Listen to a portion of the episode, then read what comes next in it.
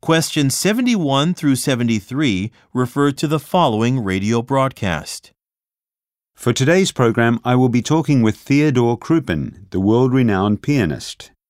Mr. Crouppen just finished a European tour that lasted over six months. He performed concerts in cities across the continent, including Rome, Vienna, and Prague.